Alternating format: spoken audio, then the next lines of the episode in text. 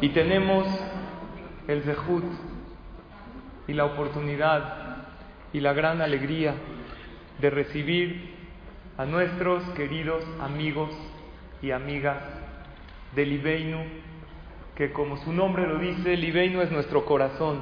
Ustedes son el corazón de la comunidad, son el corazón de todos nosotros, son nuestra luz, los queremos y admiramos.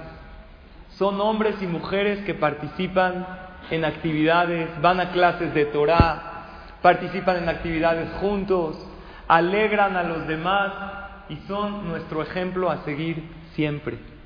Bienvenidos nuevamente, tenemos a más de 20 miembros del Ibeinu que los queremos mucho y les damos la bienvenida y le agradezco a Yemile que los trajo y siempre son bienvenidos. Gracias por darnos de su luz, de su sonrisa, de su presencia y que Bedrat Hashem compartamos juntos muchas actividades y clases de Torah. El día de hoy, muchas gracias. Gracias. Saben que son bienvenidos y son muy queridos. Ellos lo saben y por eso nos pidieron además. Baruch Hashem. Pues bueno, llegaron en la mejor clase porque ahorita estamos estudiando todo el tema que la Torah nos pide en este mes, que es el tema de la alegría. El tema que desde que entra el mes de Adar, la persona realmente aumenta en la alegría. Y una de las cosas más maravillosas que Dios regaló al ser humano es la sonrisa. Es una acción que no cuesta nada, pero vale mucho. Y que con solo una decisión y una fracción de segundo sonríes, te sientes bien tú y haces sentir bien a los demás. Y hoy vamos a estudiar esto, cómo sonreír más. Charles Chaplin decía, no se ve tanto la letra, nunca te olvides de sonreír porque el día que no sonrías será un día perdido en tu vida. Siempre hay que sonreír, no importa la situación en la cual uno se encuentre. Hay dos tipos de sonrisa. Hay una sonrisa como resultado de algo y hay una sonrisa como una decisión. Generalmente la mayoría, el noventa y tantos por ciento de los seres humanos, sonreímos como resultado de algo que me sucedió. Pero son pocos aquellos que se dicen a sí mismos, sonríe. Son pocos aquellos que se dan esa orden, sonríele a la vida, sonríele a tu compañero, sonríete a ti mismo, vete en el espejo y sonríe. Pocas personas lo hacen. Y es un arte muy grande de poder lograrlo. ¿Qué es mejor? Una sonrisa como resultado de algo. Me dieron una buena noticia y sonreí. Vi a alguien que me da gusto verlo y sonreí. Entré a una fiesta y sonreí. ¿O es mejor una sonrisa que yo me doy la orden a mí mismo de sonreír? ¿Qué es mejor? ¿Como resultado o como decisión? En realidad, una sonrisa como un resultado tiene la virtud que es una sonrisa más auténtica. Porque de repente viste algo y sonreíste. Hay sonrisas falsas y forzadas. Sin embargo, si no hay motivo alguno para sonreír, sonríe y Hashem te dará el motivo. Porque así como existe, ¿conocen el concepto de Berajale Batalá? ¿Qué es Berajale Batalá? Decir una bendición, yo puedo decir Sheakol ni Abid Baró y no tomar nada, no puedo. Cada vez que yo digo una verajá, tengo que relacionarla con un alimento o con alguna mitzvah. También existe un concepto de sonrisa levatala. Dios no le gusta que hayan sonrisas en vano. Por lo tanto, si tú sonríes, Dios no quiere que sea en vano e inmediatamente te manda el motivo para que esta sonrisa sea válida. Una de las definiciones hermosas que escuché de alguien que es tzadik, la escuché de Rabigal Cohen. ¿Se acuerdan el jajam que vino a hablarnos hace dos semanas? En una de sus clases él dijo, el verdadero tzadik es el que tiene una sonrisa, no nada más en su boca, el que tiene una sonrisa en su rostro, en sus ojos. A veces tú te tapas la boca, pero se ve la sonrisa en los ojos, tiene la sonrisa en los oídos, en la frente, en todas partes. Ese es el tzadik. Pero el hasid es más que tzadik. No es el que sonríe, sino el que hace sonreír a los demás. Y Ram Nachman Mibres les dice, el que sonríe a los demás, el que le sonríe a la vida, minashamaim mehaijimela, del cielo le sonríen a él. Por lo tanto, primera tarea que tenemos que salir de esta clase. Ahorita que estoy preparando este tema, llevo desde la semana pasada, y siempre todos lo sabemos la importancia porque lo hemos hecho y hemos visto resultados, pero cuando hacemos conciencia, se siente como que si vas repartiendo por ahí unos polvitos mágicos para que todos estén contentos. Es increíble. Ayer me tocó ir a decir Minja un lugar, un edificio de oficinas, nada que. Y le empiezas a sonreír al policía y al que limpia y al otro, y de verdad se siente una vibra, algo muy interesante. ¿Ustedes saben que ya existe el Día Internacional de la Sonrisa? No, Hoy lo vamos a hacer nosotros, lo vamos a inventar. Pero no existe el día, tú porque lo tienes toda la vida, pero existe el Día Internacional de la Sonrisa, que es el primer viernes de octubre. ¿Sabían? Yo no sabía. Sí, el primer viernes de octubre. Yo creo que es viernes porque el viernes se nos facilita a todos sonreír porque ya Baruch Hashem ya viene el fin de semana. Octubre no sé por qué, pero ya empezaron a inventar esos días internacionales de cosas. El Día Internacional de la Mujer, ¿cuándo fue? ¿No? Acaba de ser. no había. ¿Por qué no hay Día Internacional del Hombre? ¿Nosotros qué tenemos? Que hagan también uno. Vamos a manifestar. Una señora me dijo, es que a mí mi esposo no me lleva eh, flores el Día Internacional de la Mujer. No me lleva. Me dijo, la única rosa que vi fue la rosa de Guadalupe. Otra no me tocó. Pero en realidad, todos los días es el día de la sonrisa. No tienes que hacer un día internacional. La persona tiene que agarrar ese hábito de sonreír y más que nada de alegrar y sacarle una sonrisa al otro. Eso sí es un reto. Dice la Gemara en Maseje Ta'ani que habían dos personas en un mercado muy grande, había mucha gente en un shuk. Es un mercado de han ido al shuk Mahane Yehuda de Israel, algo así parecido de puros Yehudim. Pero antes los Yehudim vivían en Babilonia y habían comunidades enormes de Yehudim. Y estaban pasando unos jajamim con Eliyahu Anabí, el profeta, y le preguntaron quién de aquí tiene Olam. ¿Quién de aquí después de 120 años realmente tiene una parte especial en el mundo venidero? Y viendo a todos le dijo Eliyahu Anabí, mira, de aquí no hay nadie. Pero habían dos personas que venían, le dijeron, estas dos personas tienen Olama Ba, tienen una parte en el mundo venidero. Se le acercó el jajam a ellos y les dijo, ¿ustedes a qué se dedican? No se veía un gran jajam, un gran tzadik. Dijo, nosotros nos dedicamos a alegrar a todas las personas. Y venimos al mercado no a comprar pepinos y jitomates y zanahorias. ¿Sabes a qué? A ver los rostros de las personas. Y nos pusimos una meta que si vemos a alguien que denota un semblante de tristeza, que de apagado, de apachurrado, nos acercamos a él hasta que le sacamos una sonrisa. ¿Qué dijo el jajam? Ahora entiendo por qué tienen una parte en el Olama Porque el que alegra a un hijo, el papá se pone muy contento con él. Y eso es nuestro trabajo. Señoras, Hace miles de años había alguien que nos quería matar y aniquilar en un solo día. Hamán. Vamos a estar Bezrat dentro de una semana, un poco más, un día más, escuchando esa Megilá. Hombres y mujeres tenemos obligación. No es una obligación, es un privilegio.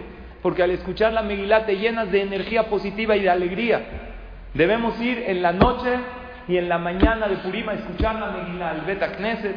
Incluso hay gente que va a la casa para aquel que no pueda asistir al Knesset. No es como un ni se puede leer sin minyan la Megilá. Y ahí en la Megilá vamos a contar que hubo un enemigo del pueblo Israel que se llamó Amán que quería matar a todos.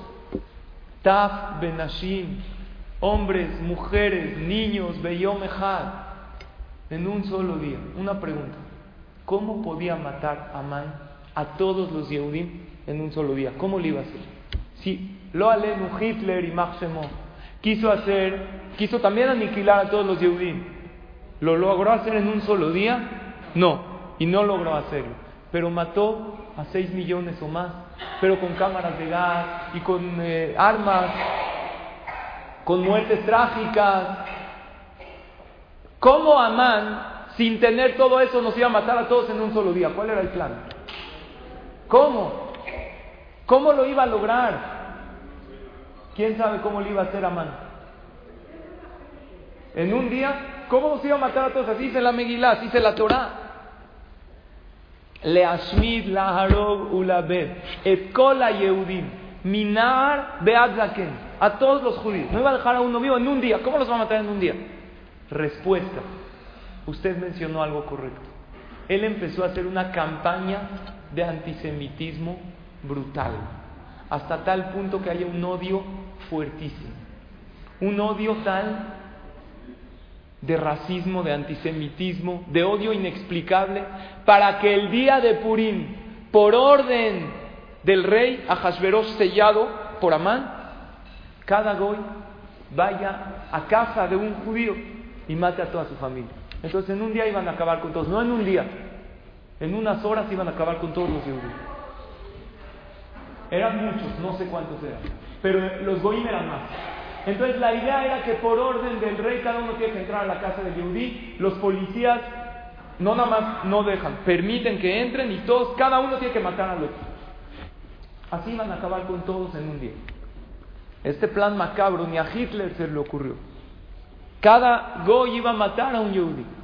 Lo que nosotros tenemos que hacer es lo mismo, pero al revés. El mismo sistema. Yo no le puedo dar vida a todos los seres humanos. Pero yo puedo con mi sonrisa alegrarte a ti y tú alegrar a él. Y cada quien uno al otro y así ve yo mejad. En un día no tienes idea de lo que puedes lograr. Las almas que puedes tocar con tu sonrisa, con tu alegría, con tu positivismo. Esa es nuestra tarea. Nuestra tarea es ser hasid, sonreír y hacer sonreír a los demás. Dice en el libro Benei Sahar que este mes, hoy estamos en el mes de Adar Bet, el mes de Adar Sheni. Este mes, ¿qué mes es en la cuenta de los meses del año? Este es el mes número 13, porque Nisan ya empieza otra vez el año nuevo, en el conteo de los meses de la Torah. Dice el Bene Isahar algo increíble, que el que nace en este mes, ¿conocen a alguien que nació en el mes hebreo Adar Bet? ¿Usted? Pues ¿qué cree? Dice el Bene Isahar, no le recae nada malo, ni el Ainara, ni el mal de ojo, ni la brujería, ni nada negativo. Valdría la pena que programen sus embarazos para que nazcan cada tres años. ¿Qué tal? Pero no nada más para el que nace. Cada uno podemos nacer. Si yo decido hoy nacer y cambiar el rumbo de mi vida, y empezar a alegrarme más y hacer menos coraje, me voy a convertir en una persona nueva. Y automáticamente se llama como si nací en este mes. Y todo lo negativo no va a recaer. Porque este mes, que es el número 13, no tiene mazdal, no tiene suerte. En el cielo hay 12 signos zodiacales, no hay 13. Y bajo los signos zodiacales se rigen los mazdalot, los astros. Existe la astrología y la astronomía en el. Pero el mes número 13 no tiene mazal. Entonces, ¿cuál es el mazal? El mazal en el mes depende de tu actitud. Si estás con una actitud positiva, el mazal es positivo. Y si lo contrario, Barminan, lo contrario. Va a depender de tu sonrisa y de tu alegría. Por lo tanto, dice el libro Bene Isahar, Hamán era un gran brujo. Y él hizo que el sorteo. ¿Por qué se llama Purim? Por el Pur, ¿qué es Pur? Sorteo. Caiga en este mes, porque él sabía que este mes no tiene Mazal. ¿De qué depende del Mazal? Vean qué profundidad. De cómo está el ánimo de la persona. Entonces, en un mes que no tiene Mazal, voy a bajar el ánimo del pueblo de Israel y automáticamente van a estar todos tristes y ahí voy a poder contra ellos. El decreto de Amán fue sobre este mes para entristecer al pueblo de Israel y así su suerte será negativa. Fue lo que hizo Amán. Sin embargo, el pueblo de Israel no cayeron en eso. El pueblo de Israel se reunieron con Tefilá y no perdieron la fe, a pesar que estaba todo perdido. El pueblo de Israel ayunaron tres días y le pidieron a Hashem de corazón sabiendo que hay alguien en el cielo que los está escuchando. Y es lo que nosotros tenemos que hacer en este mes de Adán. Porque ¿cuánto tiempo pasas todos los días en la mañana para arreglarte? ¿Cuánto tiempo? Los hombres poquito. En 10 minutos ya estamos listos. Pero las mujeres ¿cuánto? 40 minutos en lo que te viste, te maquilla. ¿20? Qué rápida es usted. Y se ve increíble con 20 minutos, imagínense, pasaría 40. Pero hay veces se nos olvida ponernos el mejor maquillaje que hay, que es una sonrisa en la boca, una sonrisa en el rostro. Puedes tener el mejor maquillaje y la ropa más costosa y no te vas a ver bien si no sonríes, si no te sonríes a ti, si no sonríes a los demás. Por eso Purim se festeja el segundo Adán, porque cuando hay un año donde no hay bisiesto, pues en nadar normal. Pero el año de Purim fue un año bisiesto, del milagro de Purim. Y Amán hizo que caiga el segundo mes para apachurrar al pueblo de Israel y su mazal sea malo. Dice la Gemara en Maseje Ta'anit, en la página 29. Cuando el Talmud habla de aumentar alegría en el mes de Adar, no habla nada más en el mes de Adar, lo compara al mes más triste del año, que cuál es? El mes de Ab. Y la Gemara dice que Shem Shem me Memaatim Besimcha, Adar, Marvin Besimcha. Así como cuando llega el mes de Ab, el mes de Ab, ¿cuál fue? Se destruyó el Betamigdash, persecuciones para el pueblo, ahí se disminuye la alegría. El mes de Adar se aumenta. Vean como la Gemara nunca dice que hay que estar triste. Y en el mes de Adar, de Ab hay que estar contento, pero menos. Y en el mes de Adar, Marvin Besimha, se aumenta la alegría. Quiere decir que alegre tienes que estar todo el año. Todo el año tienes que ser positiva, hasta en Tisha Hasta cuando estás sentada en el piso en Tisha ayunando, tienes que estar contenta porque eres parte del pueblo de Israel que llevas esa cadena milenaria de tener esa fe que el Mashiach va a llegar. Eso también es una parte de alegría para la persona. Y la Gemara no nada más dice eso, dice el que tiene un juicio con un goy, que lo haga en estos días. ¿En qué días? Del mes de Adar, porque el Yehudí ahí tiene una suerte más elevada que el goy. La pregunta es, ¿por qué la Gemara compara el mes de Adar con el mes de Ab? Que me diga cuando entra el mes de Adar, aumenta la alegría. ¿Por qué me lo compara al mes de ¿Y qué tiene que ver el juicio? Si tienes un pleito con un goy, échatelo en estos días. ¿Por? Y otra pregunta más grande. ¿Por qué todo el mes de Adar se aumenta la alegría? ¿Cuándo fue el milagro? El día 14. 15, ciudades amuralladas. Entonces, ¿por qué todo el mes tengo que estar contento? Es más, si yo me remontaría a la historia hace miles de años atrás, en estos días, ¿cómo estaban los Yehudim? ¿Contentos? ¿Festejando? Súper tristes. Estaban rezando, sí, dijimos, no perdieron la fe, pero no estaban festejando. Entonces, ¿por qué yo me tengo que alegrar durante todo el mes de Adán? Dice Rampinkus en su libro Sheharim Batfilah, que habla del rezo, que no hay algo más positivo para la persona, no hay algo que te dé más buena vibra que la alegría. Y no hay algo que te afecte más en tu vida que la tristeza. No hay una peor energía, hay gente que le da miedo, no, que la inhará, que... ¿Sabes qué? Si estás triste, Barminan, eres susceptible a cualquier cosa negativa porque la tristeza jala problemas. Y si estás contenta y estás feliz, jalas todo lo positivo. Y el Zohar Akadosh también dice que cuando uno está contento, su suerte está para arriba. Por lo tanto, la explicación de la Gemara es así. En Ab, en el mes de Ab, ¿se puede hacer una fiesta con música? No se puede. ¿Qué pasa si alguien está festejando en el mes de Ab? ¿Qué le dices? Estás equivocado. No se puede festejar en este mes. ¿Por qué? Porque son días de luto de las persecuciones y de la destrucción del Bet Entonces, la explicación es, así como en Ab está mal festejar, y debes reprender al que está triste, igual en nada. Si en, por eso la Gemara lo comparó. Si tú te enteras, una amiga te invita a una fiesta con música el mes de Ab, ¿qué le dices? No. Igual si tú ves a alguien con cara de Tisha en el mes de Adar, tienes que reprenderlo. Pero antes de reprenderlo, tienes tú que reprenderte a ti mismo. Porque tú no puedes reprender a alguien en algo que tú no haces. Por eso la Gemara lo compara. Así como no hay manera de hacer fiestas con música en Av, no hay manera de estar triste en el mes de Adán. La gente piensa que al que le va bien está contento, pero es al revés. Al que está contento le va bien. Te va bien porque estás contento, no estás contento porque te va bien. ¿Y por qué desde el principio del mes de Adar? Aquí la Gemara nos enseña algo impresionante. Alegrarse cuando todo va bien, eso cualquiera lo hace. Y el que no, Hazí, tiene una grave enfermedad. El que todo le va increíble y no se alegra, él está mal. La idea de alegrarse es cuando las cosas no se ven bien. ¿Sabes por qué desde el principio del mes? Para que sepas que al principio del mes, ¿cómo estaban los Yehudim? Llorando. Había un decreto, pero por dentro tenían alegría. Ain bemar boja belev sameach. A lo mejor con los ojos está uno llorando por un fallecimiento, pero el corazón está contento porque sabemos que todo lo que hace Hashem es bueno. Esther Amalca, ¿era una gran mujer o no? Tzadeket o no? Super, era Nevía, era profetisa.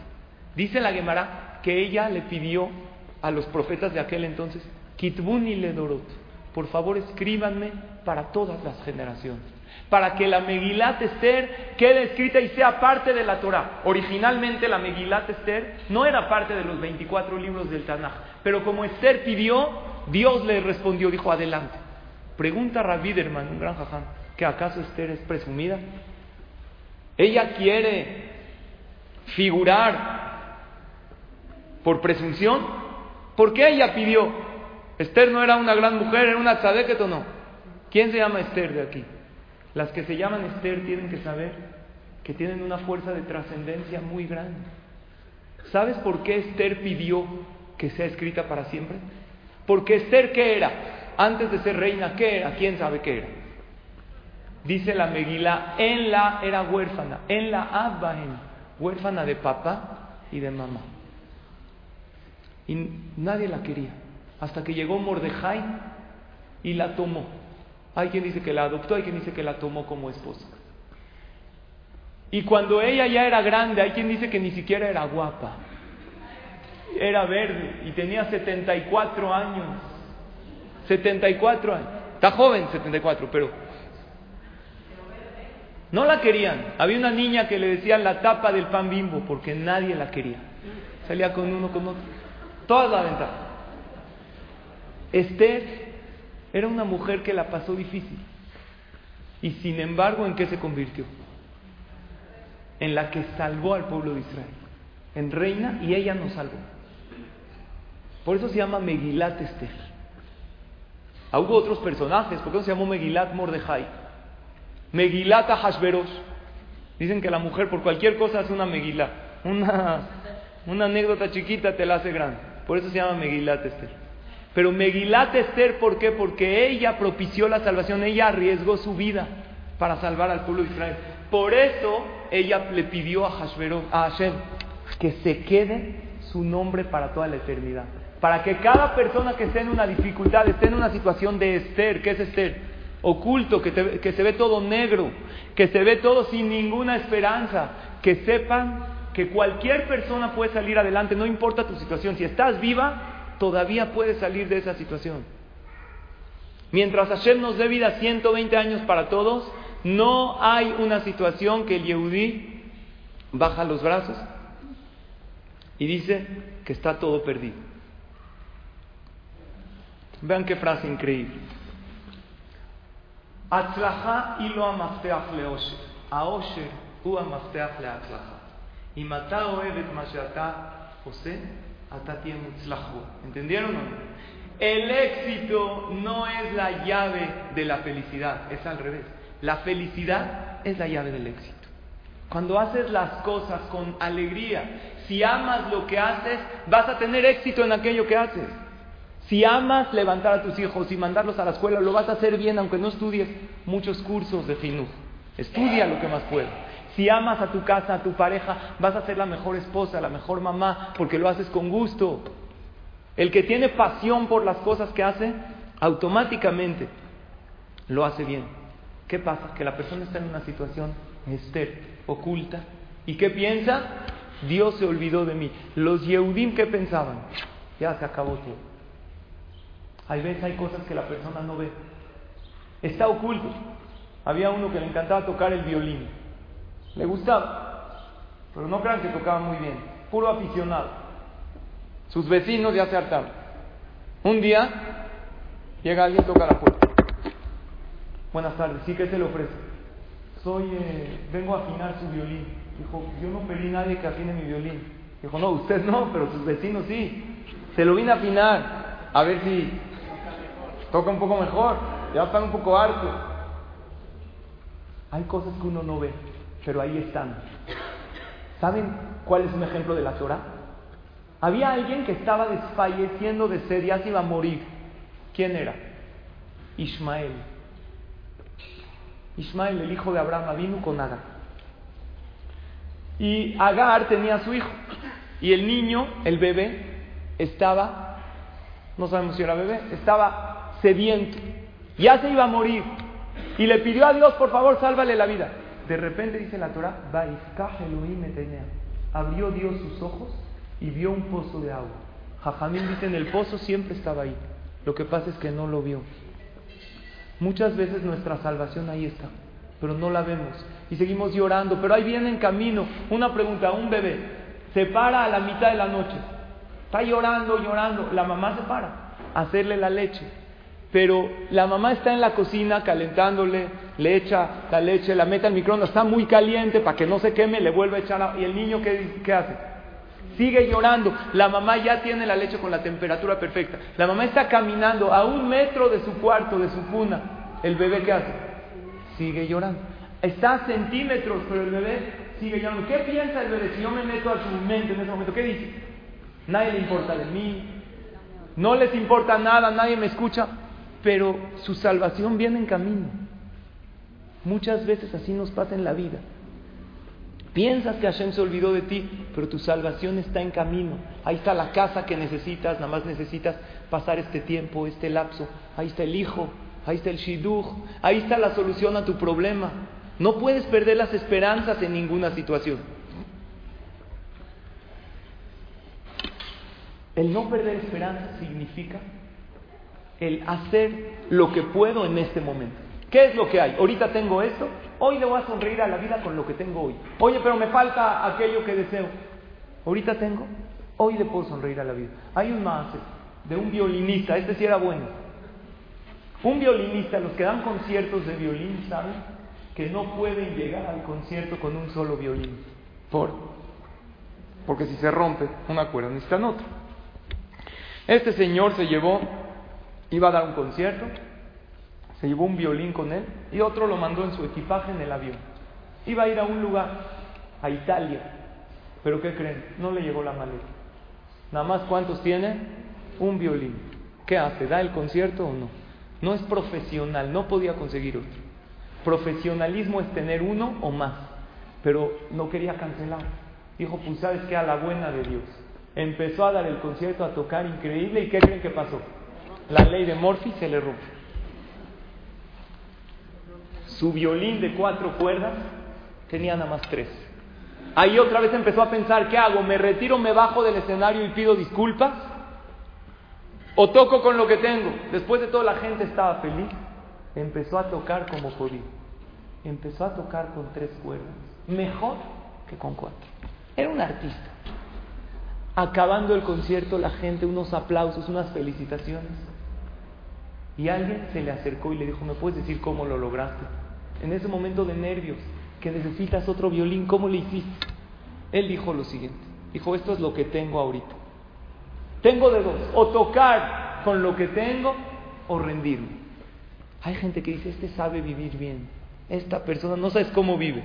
Saber vivir no es tener todo. ¿Saben qué saber vivir? Es hacer lo mejor que podemos con lo que tenemos en el momento que estamos. En vez de empezar a llorar, no, es que me falta esto, esto. Espérate, ¿qué tengo ahorita? ¿Sabes quién sabía vivir? Esther. Esther Amalcá dijo, tiene 74 años, la llamaron al palacio.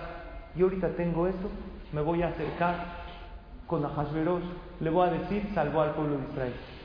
Rabí Akiva, ¿Cuántos alumnos tenía? 24 mil alumnos.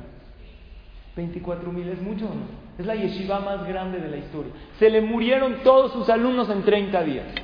¿Qué hizo Rabbi Akiva? Se echó a la cama y se deprimió. Dijo no. Fue al sur, así dice la Gemara, el Maseje Dievamot.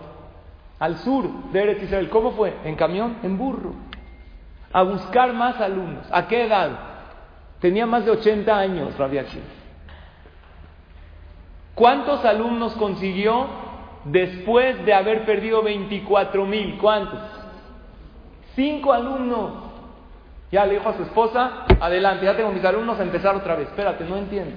Imagínate a alguien que es empresario de una empresa increíble, 24 mil empleados, no sé, de la Coca-Cola, de algo muy grande. Barminan quebró la empresa, ya no tiene ni uno, está en bancarrota. ¿Sabes que abrió una taquería? Es lo que puede ahorita. Así cinco taqueros, ahí está, cazan la piña así, el limón sin jugo, ya sabes todo. Está feliz con su taquería chiquita. ¿Cómo puede ser? El que sabe vivir es lo que tengo hoy. Hoy puedo ser feliz con lo que tengo. Hoy le puedo sonreír a la vida con la situación en la que estoy, sí o no. Sí podemos. Porque si esperamos a que las cosas estén perfectas para poder sonreír, ¿Saben qué va a pasar? Había una vez una mujer que estaba buscando al hombre perfecto. ¿Cuánto tiempo? ¿Qué le pasó? Estaba buscando al hombre perfecto para casarse. ¿Saben qué pasó? Esto pasó. Nunca llegó. Mejor agarra al hombre que tienes y haz de, de un matrimonio lo mejor que puedas. Eso es lo que hay en la vida. Tú eres toda fit, haces ejercicio, tu esposo cómo está, gordo, esto ya no te gusta, pelón. ¿Qué tienes que hacer? Esto es lo que hay, esto es lo que Hashem me dio. Querer a las personas como son y sacar lo mejor. Dicen que el 60% de los hombres en México sufren de obesidad. El otro 40% también, pero no sufren, les vale. ¿No Están felices. Ni modo, así es. La persona tampoco no somos perfectos, pero vemos las imperfecciones de los demás. ¿Y qué pasa? Nos destruyen nuestro día. ¿Es justo eso? ¿Es justo que por los errores de los demás dejes tú de disfrutar lo maravilloso que realmente tienes en la vida? Los niños, que Hashem los cuide. ¿Han llevado a sus hijos a cortarse el pelo? Las primeras veces es un sufrimiento no se deja. Vean un letrero real que vi, está buenísimo esto. Está increíble. Corte de niño normal, ¿cuánto cuesta? 70 pesos. Desvanecido 80. Si llora el niño, 100. Si llora y no se deja, 120. Si llora, no se deja, escupe y muerde, 200. Así es. Son los hijos que ayer te dio el niño. ¿Qué quieres? Que se como soldadito en la peluquería. El peluquero es el que cobre más. Ahora, ¿qué crees? Tú también cobras más. Si tienes un niño que llora y no te hace caso y tú no pierdes la paciencia, Hashem te está pagando más por eso. Te está recompensando más y te va a recompensar con más satisfacciones de él. Esos niños que hay veces son hiperactivos y que se ven muchas satisfacciones porque son niños inteligentes. Pero lo que pasa es que todo está en la actitud de la persona, no en las cosas que tenemos podríamos ver lo bueno que tenemos en cada situación. Y el Pasuk dice en Yeshaya, capítulo 55, y con alegría van a salir cuando uno sale a algún lugar, cuando te despides de, tu, de tus hijos, siempre sal con alegría. El Pirkeabot dice, cuando entras a un lugar, entra con alegría. No importa a dónde entras, al Knis, a tu casa, las broncas que tienes con alegría incluso a visitar a un enfermo. Había un jajam que mandaron, lo mandaron a llamar, había un enfermo que ya estaba en una situación muy difícil. Llegó el jajam con él, le empezó a contar un chiste, se empezó a reír, otro chiste, se empezó a reír, lo alegró. Le dije un jajam, ¿qué hace? Le dije, lo vi tan mal que ya ni la Torah ni los rezos. Lo que necesita esta persona para salir adelante es alegría. No hay algo que te ayude a salir adelante más que la alegría. Y cuando te vean muy contenta, muy feliz, muy positiva, oye, ¿por qué estás tan contenta? Número uno, porque es el mes de Adar y Hashem me ordenó que tengo que aumentar la alegría. Y número dos, como tengo tantas broncas en la vida, necesito una doble dosis de alegría para poder salir de ellas. Ya con la alegría normal no, no me es suficiente. Más problemas, más alegría. Aprende a reírte de los problemas. El humor negro, ¿quién lo inventó? ¿Sabían quién? Los Yehudim en el holocausto. ¿Por qué? Porque en una situación difícil más tiene uno que alegrarse. Fue lo que hizo Esther Amalcá. Dice Shelomo Amelech en Mishle capítulo 18. Ruach ish yechalkel mahaleu nejea mi El ánimo de la persona lo saca de la enfermedad. Pero un espíritu quebrantado no carga, no el cuerpo más sano que puede existir. Una persona que está bien en estado de ánimo puede salir de enfermedades. Hay gente que está perfecto. Le hacen una revisión, el colesterol bien, azúcar bien, el cuerpo perfecto, está tirado en la cama con depresión. Barminan se puede morir de tristeza, lo ánimo. Y hay gente que está en una situación difícil. ¿Conocen a este atleta? ¿Cómo se llama? Oscar Pistorius. Un atleta sudafricano. Participó en las Olimpiadas del 2002. No en las Olimpiadas Paraolímpicas, no. Normales. Uno de los corredores más exitosos. Al final resultó ser un asesino, pero. ¿Con qué se corre? No, pues con los pies, con los tenis, no, con la cabeza se corre. Si tú estás bien de acá, puedes hacer todo. Hay gente que no puede dar un paso adelante y el cuerpo está perfectamente sano.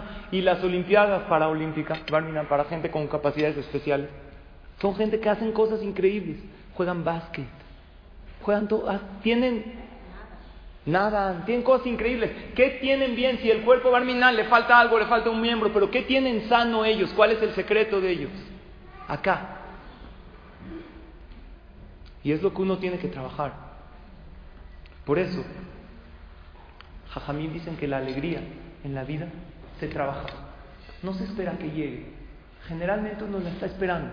Estamos en una generación floja, que queremos que las cosas nos lleguen. La alegría no se busca, se crea. Y se hace cada quien con su actitud, entendiendo qué es lo que uno tiene.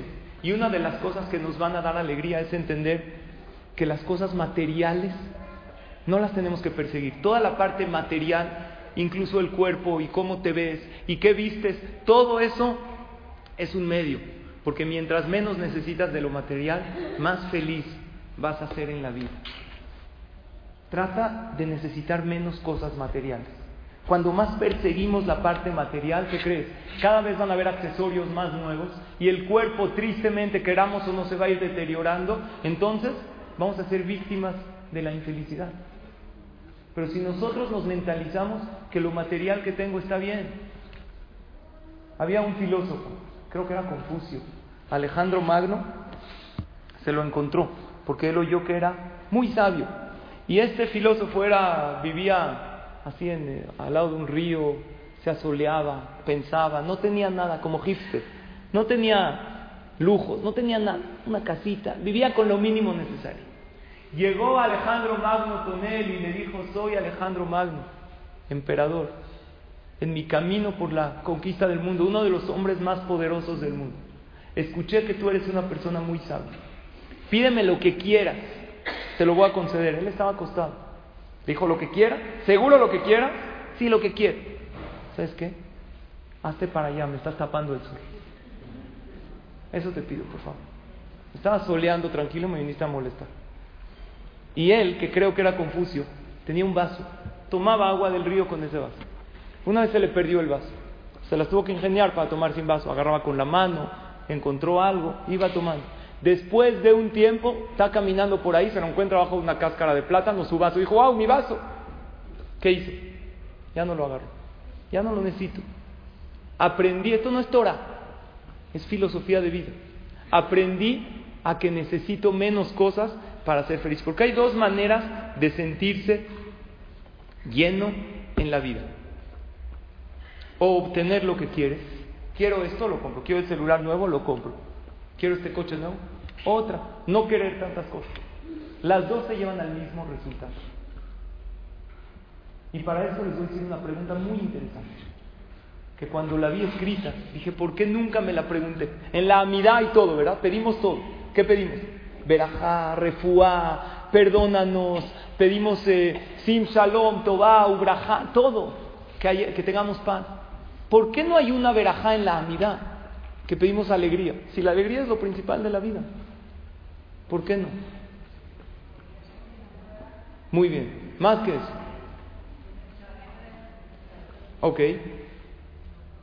Porque depende de mí. No le puedo pedir algo a Shen. Tú estás diciendo que depende de mí. ¿Yo qué le pido a Dios? Parnasá, pero no le pido que me meta el alimento a la boca.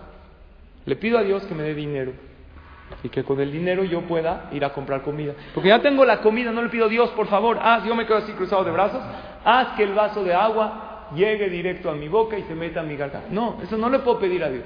Hashem, ¿qué te dice? Hazlo tú. En la alegría es lo mismo. Hay un libro. Libre albedrío. Libre albedrío. Ahí depende de uno.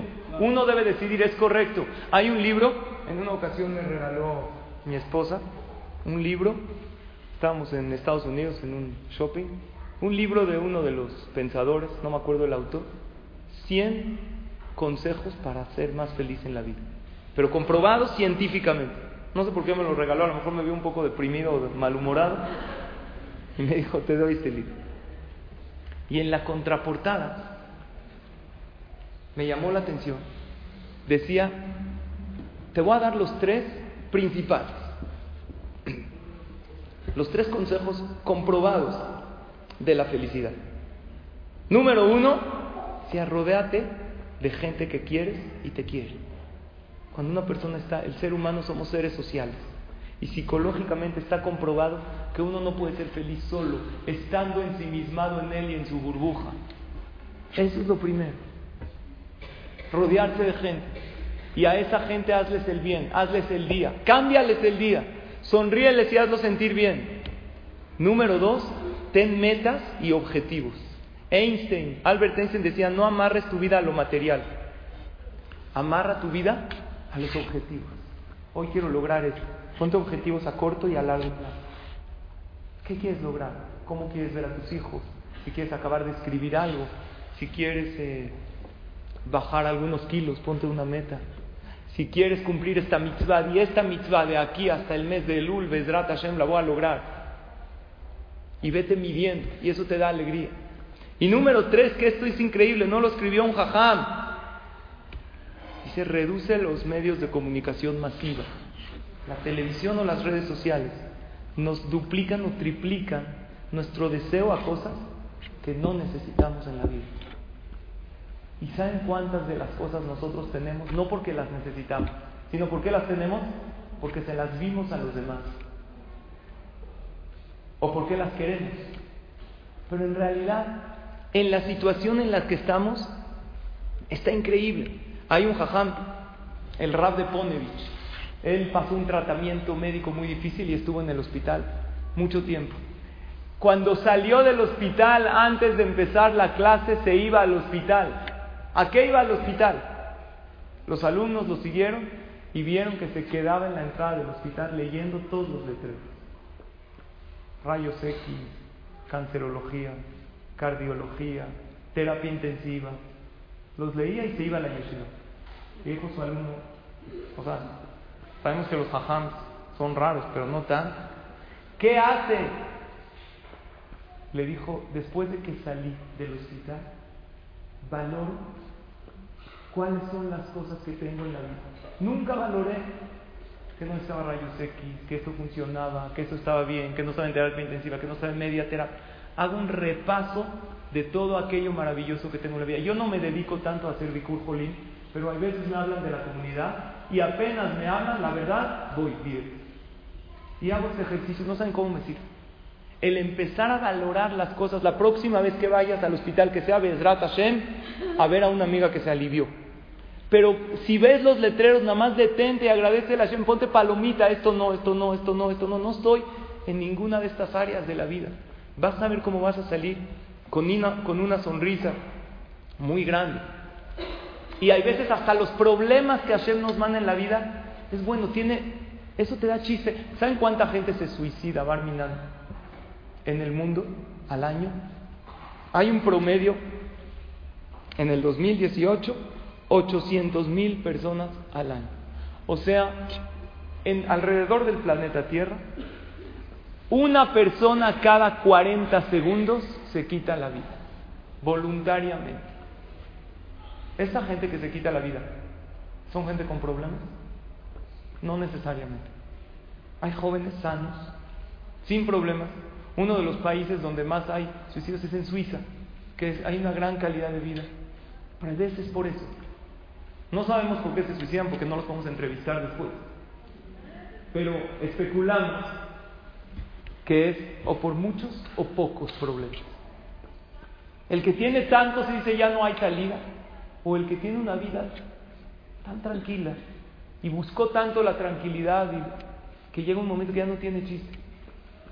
Entonces, ¿cuál es la dosis exacta de problemas y de broncas que yo necesito para vivir feliz? ¿Cuál es la exacta? Los que tienes. Esas son las. Ni más ni menos. Y como se soluciona uno, es porque Hashem ya vio que esta parte ya la superaste. En la amidad pedimos algo. Ve a hacer mi menú. No pedimos alegría, pero sí pedimos que Dios nos quite la tristeza. ¿En dónde la pedimos? Ve a hacer mi menú. Yagón Vanaja. ¿En qué verajá de la amidad pedimos eso? ¿Quién me puede decir? Quítanos la tristeza y los suspiros. ¿Sabes a qué suspiro se refiere? Ande, ya no puedo. Eso quítanos. El suspiro que uno suspira de qué? De desesperación. Ya quítanos Hashem. Y la tristeza. ¿En qué verajá de la amidad pedimos esto? ¿En la refuá? ¿En, ¿En, qué? ¿En la parnasá? Eh, ¿Cuál es el tema de la verajá? ¿Eh? Una, dos antes pero cerca. Aunque eso está bien. Cuando hablamos de los jajamim, Ashiva Shofetenu Kebarishona. Hashem, regrésanos a nuestros jajamim de antaño, esos jajamim que nos transmitían la Torah con tanto amor y cariño. Escuché un jajam una explicación preciosa. ¿Sabes por qué ahí pedimos la que nos quite la tristeza? Porque cuando estás apegado a un jajam que realmente te hace ver las bendiciones de tu vida, que te abre los ojos para ver la dulzura de la Torah, porque eso es lo que es la Torah. Porque mencionamos la clase pasada que hay gente que la rechaza. ¿Cuál era la clase pasada? Por errores uno pierde diamantes. La clase pasada era que hay veces tú tienes cosas y empiezas a tirar, a tirar. Una pregunta, cuando tú tiras bolsas en tu casa, cosas que ya no te sirven, las abres antes. O agarras veces una bolsa de cosas ya a, a donar al ropa vejero, ¿sí o no? Primero abres, ¿qué haces? ¿Sabes cuántas veces nosotros tiramos en la vida cosas sin ver? Ya, el chaval, ya, tíralo, abierta el café, espérate, ábrelo, a lo mejor está bueno. Ya, yo sí hablo la sonara, chécalo, a lo mejor tienes una Torah maravillosa que va a mejorar tu vida. Cuando tienes un jajam que te abre los ojos en la vida, entonces se te quitan las tristezas y las depresiones de tu vida. El estar apegado, apegada al Ashiva Shofetenu que Cuando está uno apegado a un buen jajam, nosotros a quién estamos apegados? A nuestros grandes jajamí. ¿De quién estamos estudiando ahorita palabras? No de un servidor. Yo traigo todo de los que están escritos en los libros. Esos son nuestros grandes jajamí. Se te quitan las tristezas y las depresiones.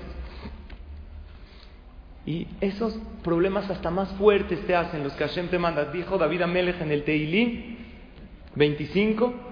Tzarot levavir y los problemas que me diste Hashem abrieron mi corazón porque me hice más fuerte. Y ahora sí, vamos a lo que dice el Rambam. ¿Sabes por qué no pedimos alegría en la tefilá? Número uno, porque tú dijiste, depende de mí. Pero número dos, dice el Rambam más. Porque lo que tienes hoy en día es exactamente lo que necesitas para ser feliz. Ya no, no le tengo que pedir a Hashem alegría. Dios ya te dio todo para estar feliz. Ya es tu decisión. Y si es así, y ponemos a, nos ponemos a analizar, que con esto concluimos, que hay dos tipos de sonrisa. Las dos son buenas. Hay una sonrisa que yo decido y hay una sonrisa que es resultado. Vamos a decidir más sonreír en el día. Vean qué maravilla, los 10 beneficios de sonreír.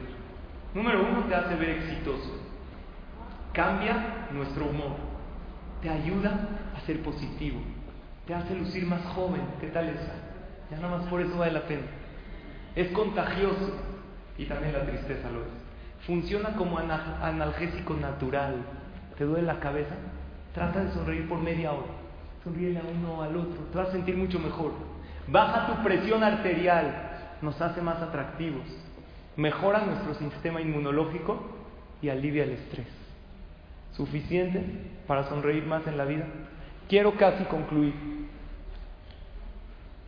Les dije que las grandes personas veían las bendiciones que tenían en la vida y hasta en las situaciones difíciles se reían de sus problemas. Grandes jajamí. Pero no hay que ser jajam. Hubieron Yehudim, hermanos nuestros, que pasaron un infierno en vida hace pocos años, que fue la Shoah, el holocausto. Y en las barracas hay una historia muy interesante. Habían vieron una vez una mujer que estaba dormida, ahí en las barracas, en, en esa tabla que les ponían, y, dormida y sufriendo, porque estaba soñando pesadillas. Y dijeron, despierten, la jazita está sufriendo. dijo, no, mejor no la despierten. Está peor la realidad que la pesadilla. Que sueñe pesadilla. Yehudim que eran héroes. Y una de las historias que más me conmueven, no sé si fue en Auschwitz o en otro campo de exterminio, de dos Yehudim que se encontraron y dijeron, ¿sabes qué? Ya nos quitaron todo, todo nos quitaron. Nos quitaron nuestro dinero, nos quitaron el pelo, les quitaron el diente de oro que tenía. ¿Quieres que me quite o que me ponga? ¿Puedo salir? Nos quitaron todo, pero hay algo que ni Hitler nos puede quitar. ¿Qué es? moja. El amar y alegrar a los demás. Sí, pero ¿qué podemos hacer? ¿Cómo nos podemos dar amor y cariño uno al otro? ¿Cómo vamos a hacer? Un trato. Cada que nos veamos, estaban en diferentes lugares de trabajo, vamos a hacer un trato. Tú me vas a sonreír a mí, yo te voy a sonreír a ti. Y así hicieron este trato. Incluso duele muchísimo. La mayoría de las fotos que vemos de los Yehudim que vivieron ese infierno es de semblantes muy desagradables. Pero incluso se pueden vislumbrar ciertas sonrisas. Porque hubo gente grande que sabía sonreírle hasta esas situaciones difíciles. Y así se sonrieron uno al otro. Cada vez que se veían, se sonreían. Y el que le gusta sonreír, Dios le ayuda para que sonría. Y ellos dos se salvaron y fueron a Eretz Israel y formaron familia. Y cuando les preguntaron su historia de su vida, dijo, la sonrisa que yo di, que mi amigo me dio, eso fue lo que me salvó. Que alguien me, dio esa empatía, esa sonrisa, esa alegría. Ahora la pregunta es esta. Dos preguntas. ¿Qué hubiera pasado si no hubieran sonreído? Si hubieran sentido anímicamente mal. ¿Qué dice Shelomo Amelech? Un cuerpo el más sano posible, con un ánimo hasta el piso, se tira, se acaba. Y por otro lado, la pregunta es a nosotros. Si ellos podían sonreír, nosotros que lo tenemos todo, no es justo que no entremos a nuestra casa sin una sonrisa. Ahorita vamos a empezar en el mes de Adar. No importa el día que pasaste. Tus hijos no tienen la culpa del tráfico que tú estuviste, ni de lo que te pasó. Ellos tienen que ver una mamá feliz. Tu esposo lo merece, aunque sea del 40% que no sufre de obesidad porque no le importa. Merece. Los que están a tu alrededor no tienen la culpa. Y al poner una sonrisa es una vía de doble sentido. Hay veces viene de adentro y hacia afuera te refleja con la sonrisa. O de afuera hacia adentro, porque cuando sonríes hay algo que le dice a tu mente, liberas endorfinas que te hacen más feliz. ¿Qué pasa si tú vas a un centro comercial? También las ventas. ¿Alguien aquí tiene un negocio propio? Las ventas crecen, está comprobado. Cuando tú contestas el teléfono con una sonrisa.